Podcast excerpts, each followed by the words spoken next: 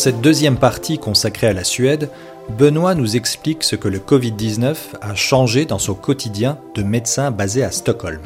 Il y évoque également la situation dans son pays d'origine, la France, où la stratégie de confinement obligatoire, contrairement à la Suède, lui paraît très incertaine. Alors dans ce podcast, il s'agit aussi de demander aux personnes, comme vous Benoît, comment ils vivent dans le contexte de la pandémie. Alors qu'est-ce que ça a changé pour vous, le coronavirus, dans votre vie de médecin? Dans ma vie de médecin, ce que ça a changé, c'est que je suis obligé de travailler dans deux endroits différents, deux contextes différents. Euh, je euh, suis pas confiné, mais en fait, je vais au boulot.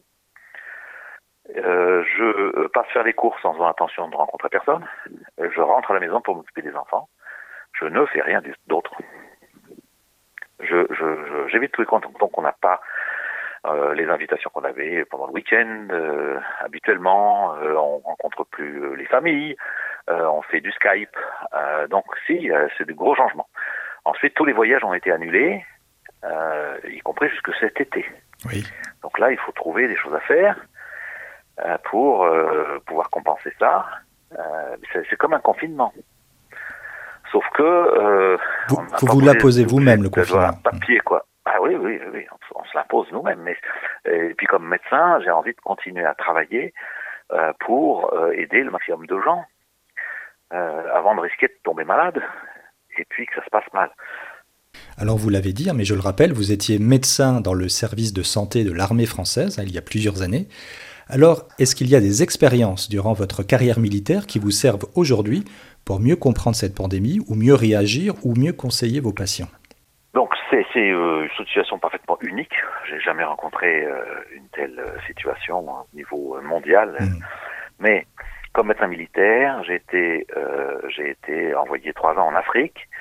et là, avant de partir, il y a une formation de médecine tropicale à Marseille que j'ai suivi et dans lequel on est très très ouvert et formé et sensibilisé à l'épidémiologie. Mm-hmm et aux mesures de protection, euh, aux vaccinations, etc., etc.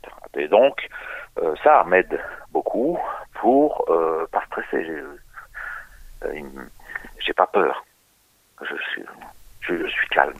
Ensuite, euh, il faut pouvoir s'adapter, s'adapter vite. C'est une nouvelle situation. On attend euh, peut-être 200 patients de plus tous les jours la semaine prochaine. comment on va faire mhm.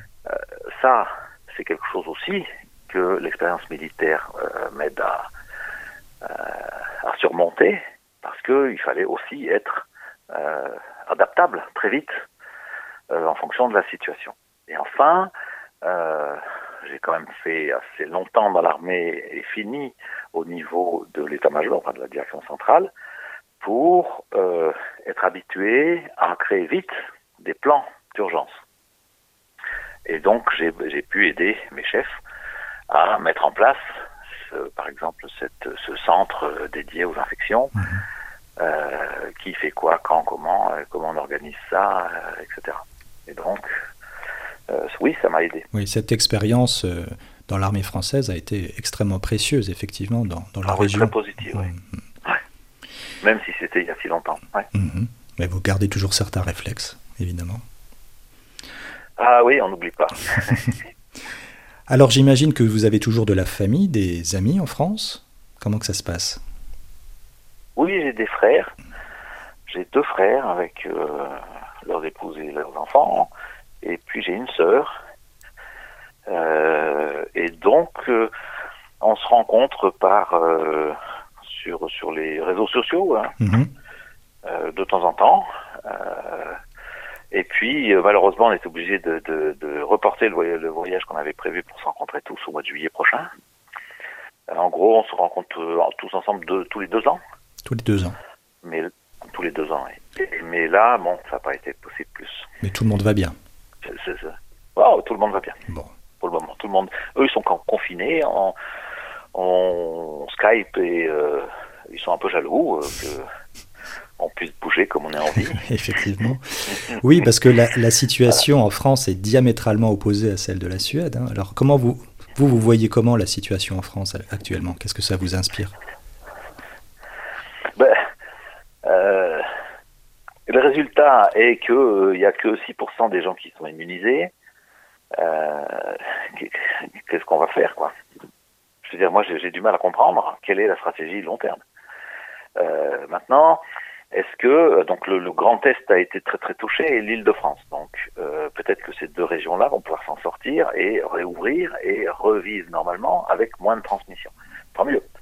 Mais euh, dans ce cas-là, qu'est-ce que ça donne pour le, Sud-Est, le Sud-Ouest, qui sont moins touchés, le centre, etc. Est-ce qu'il vont y avoir des vagues? Est-ce que eux vont être confinés? Est-ce qu'on va faire des confinements partiels? Aucune idée. Je ne sais pas du tout comment, parce que la, la stratégie est quand même pas super claire là pour le moment le but du jeu, c'est éviter que le système de santé collapse. Et donc c'est une bonne idée. Mais la stratégie à long terme, je ne l'ai pas entendue encore. Oui, ça pose de nombreuses interrogations, effectivement, puis de nombreuses inquiétudes. Hein. Euh, on attend le plan euh, qui va être présenté par le gouvernement français d'ici quelques jours. Et au Luxembourg, donc, la, la, stratégie est à peu près la même, mais pour l'instant, ça se passe plutôt bien. Il y a eu une distribution des masques cette semaine par les autorités. Je ne sais pas si, comment que ça se passe au niveau des masques en Suède, si c'est bien géré, si vous aviez été en rupture de stock comme ça a été le cas dans certains pays. En Suède, en Suède les masques euh, sont essentiellement réservés au personnel de santé. Après, il y a des gens qui euh, réussissent à récupérer des masques et qui les portent dans la rue, mais il n'y a pas de consigne euh, qui impose ou qui conseille absolument de porter un masque. Euh, voilà, c'est surtout, il a fallu faire face euh, euh, aux doutes sur une éventuelle pénurie de masques pour le personnel de santé. Et là, ça s'est réglé très vite. Comment que ça se passe quand vous rentrez chez vous avec votre famille? Est-ce qu'ils sont inquiets? Comme vous êtes censé rencontrer sans doute des gens qui sont contaminés, est-ce que ça inquiète un petit peu vos proches? Est-ce que vous évitez les contacts avec votre épouse ou peut-être vos enfants? Comment que ça se passe? Non, je j'évite pas les contacts. Euh, on fait très très attention aux premiers symptômes. Oui. Donc mon fils a eu euh, un peu le nez qui coulait, et ben on l'a enfermé dans sa chambre et puis euh, on a évité des contacts trop proches mhm. et puis on l'a bien surveillé. Et puis voilà, c'est passé et personne d'autre n'a été touché. Mais je ne peux pas dire que c'était du Covid-19. quand je rentre, ce qui est pour moi le plus pénible, c'est que j'ai une femme qui est journaliste et donc, euh, je baigne dans le Corona toute la journée et je parle du Corona toutes les soirs. voilà. Alors, je suis content quand elle est de garde à, à, son boulot, euh, au travail, comme ce soir par exemple, euh, parce que j'évite de parler de ça. Sauf que vous, vous êtes là. Je suis désolé de vous ramener à la triste réalité. non, non, mais bien sûr, on est là aussi pour plaisanter. Certaines fois, certaines fois, il faut trouver des stratégies pour essayer d'oublier. Absolument. Oui. Euh, c'est intéressant ce que vous dites. Hein. Il faut faire autre chose, parler d'autre chose, regarder une euh, bêtise à la télé. Euh, il faut, il faut éviter de tourner en rond dans le corona parce que sinon on va déprimer. Donc il y a autre chose dans la vie.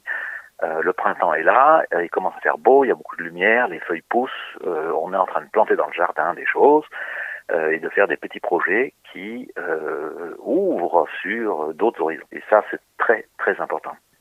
Cette crise sanitaire révèle beaucoup, hein, on en a parlé, des fragilités, des manquements dans nos sociétés, alors il y aura sans doute un large bilan à faire, ou peut-être que rien ne va changer du tout, mais si c'était le cas, selon vous, quelle est la première chose qui va changer ou que vous souhaiteriez voir changer après cette pandémie? Pour moi, euh, il y a plusieurs choses. La première chose est qu'il y a quand même, euh, euh, d'une certaine façon, un renforcement du lien social, un renforcement de la solidarité. Et ça, si ça pouvait continuer, mhm. ce serait super. Ensuite, euh, je, n'aime pas particulièrement cette euh, pandémie, euh, mais on se rend compte quand même que la consommation de pétrole, etc., a baissé de façon monumentale et qu'on se demande est-ce que la planète va pas récupérer un peu plus vite. Euh, donc, euh, s'il pouvait euh, ne pas y avoir une recroissance de rattrapage, ça serait quand même super. oui, absolument. On parle de pause pour la planète et il y a des leçons à en tirer en tout cas. Oui.